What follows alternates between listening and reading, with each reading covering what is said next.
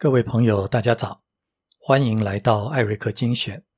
今天是中华民国一百一十二年八月三十号，星期三，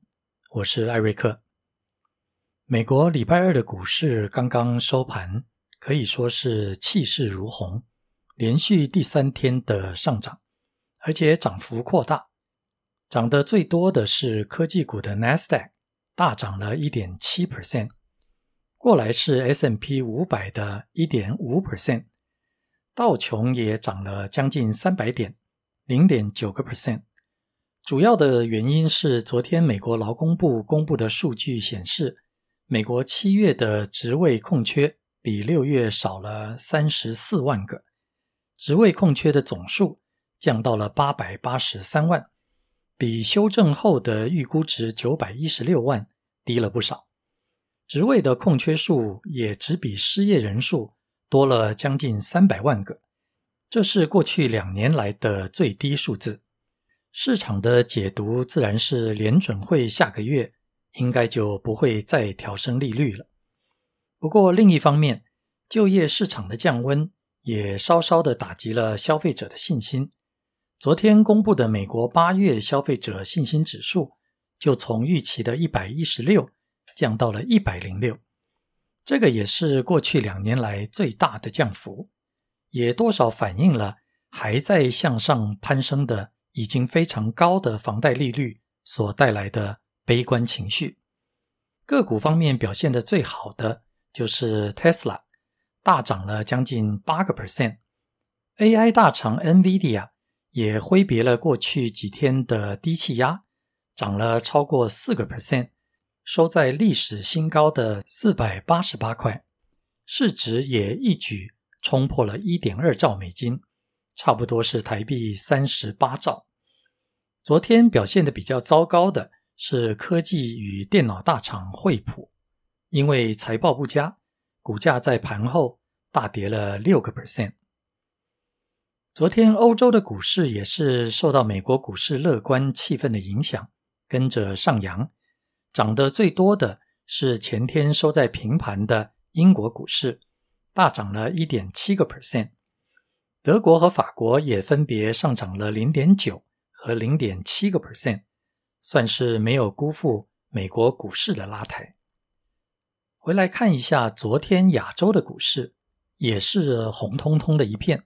日本的尼 K 开盘后就延续了前一天的涨势，由能源类股领军。一度上涨超过两百点，不过由于半导体股相对的疲软，加上 Toyota 丰田汽车因为零件系统的问题，导致几乎日本境内的所有的工厂都被迫停工。日经指数最后收盘只小涨了零点二 percent。昨天大陆的三大股市也是气势如虹。由于中国国家发改会主任郑乍杰表示，要积极的扩大内需，并且增强宏观政策的调控力道，继续推动现代化的建设。这番谈话让三大股市受到了非常大的鼓舞，开盘后就持续的向上爬。收盘的时候，深圳的成指大涨了二点二个 percent，收在一零四五五。香港的恒生。也是净扬了两个 percent，涨得最少的上海上证也有一点二个 percent。对于投资人来说，算是丰收的一天。其中值得关注的是，最近受到几乎是全世界瞩目的中国最大的房地产开发商碧桂园，昨天在香港上市的两只股票都大涨了十二以及十个 percent。接下来来看看知名的创新用品大厂 3M，昨天在董事会核准了用六十亿美元来解决有可能是美国史上集体诉讼人数最多的球场案。这件终于尘埃落定的诉讼案，也让 3M 昨天的股价上涨了超过五个 percent，主要是因为最终的金额比原先预期的一百。到一百五十亿美金要好上非常多。这个诉讼案是由超过三十万的美国退伍军人提起的集体诉讼，因为 3M 所生产的耳塞没有办法确实的保护使用者免于听力的受损。我们如果用简单的处罚，每一位诉讼名单上的军人可以获得大约两万美金的赔偿。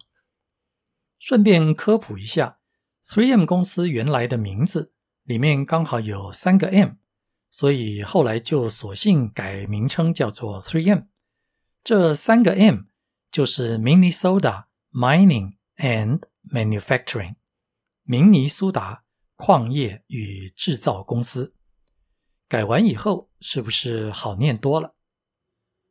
我们在前面的节目有提到过的。号称越南 Tesla 的越南电动汽车厂 VinFast 这几天持续的受到市场的关注，因为它的股价实在是只有三个字可以形容，就是太离谱。它的股价在礼拜一盘中的时候又创下了上市两个礼拜以来的新高，达到九十三块美金一股，让它当时的总市值达到了让人无法置信的。两千一百六十亿美金，差不多是七兆的台币，几乎快要是半个台积电，也快要追上日本的 Toyota。要知道，Toyota 一年的汽车生产量超过了一千万部，而 VinFast 到现在为止只生产了区区的几万辆而已，而且成立至今都还没有赚过一毛钱。这个离谱到了极点的现象。除了炒作以外，最大的原因是因为 VinFast 总共只释出了一个 percent 的股票到公开市场，所以让非常多的钱在追逐数量非常少的股票。只能说它是目前最奇货可居的，可能也是最恐怖的一只股票。VinFast 昨天的股价又一次的不是那么让人感到意外的。大跌了四十四个 percent，收盘价是四十六块。不过尽管如此，它的市值还是超过了一千亿美金，比通用和福特两个大车厂的市值加起来还要多，真的是情何以堪呢？而全世界市值遥遥领先的苹果，这几年在分散供应链所做的努力，也慢慢的看到了效果。苹果所积极培养的大陆的立讯，现在已经成为苹果的第二大组装厂。虽然富士康仍然是最大，估计还是能够占到即将推出的 iPhone 十五接近六成的产量。不过会有接近三成是由立讯来出货，第三名的和硕分到剩下的一成。而且不止 iPhone，苹果今年推出的。下一个世代的明星产品 Vision Pro 就会全部由立讯来负责组装。立讯同时也包办了四十 percent 的 Apple Watch，让它成为全世界最大的智慧型手表外包厂。苹果不只是在大陆拉抬立讯，也同时把立讯带到了印度，希望能够同时分担地缘政治的风险。排在苹果和三星后面的世界第三大手机品牌小米，在昨天香港股市收盘后公布的第二季财报，虽然营收比去年同期下降了四个 percent，到人民币六百七十三亿，但是仍然比分析师预期的要好。调整后的净利超过了人民币五十亿，也是超过预期，更比去年同期。大涨了一百四十七个 percent。小米的总裁卢伟斌同时也提到了，在进行中的小米电动车的开发进展的非常顺利，明年推出电动车的计划维持不变。小米的这款电动车在上个月被网友拍到正在进行试车，而日本的 Sony 与本田合作开发的电动车也在今年稍早的车展中。亮了相，并且预定二零二六年要上市。接下来就不知道传说中的苹果的电动车什么时候能够看得到。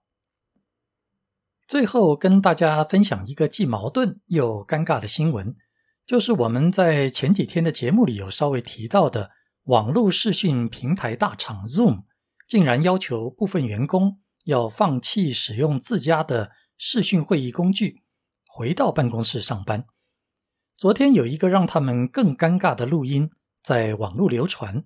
里面是 Zoom 的创办人兼执行长袁征这个月稍早在公司内部会议的谈话。他说，用视讯会议开会的时候，非常难把一个好的点子做有效的沟通，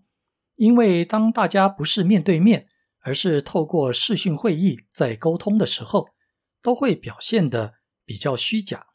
相对于到办公室上班，透过视讯会议比较没有办法建立团队之间彼此的信任，而信任是任何组织不可或缺的基础。这个这个，我个人对这个的解读是：除非有必要，就不要使用网络的视讯来开会，因为在云端上面开会总是会让人感到虚无缥缈。不知道各位怎么看？今天就跟大家聊到这儿，我们明天继续。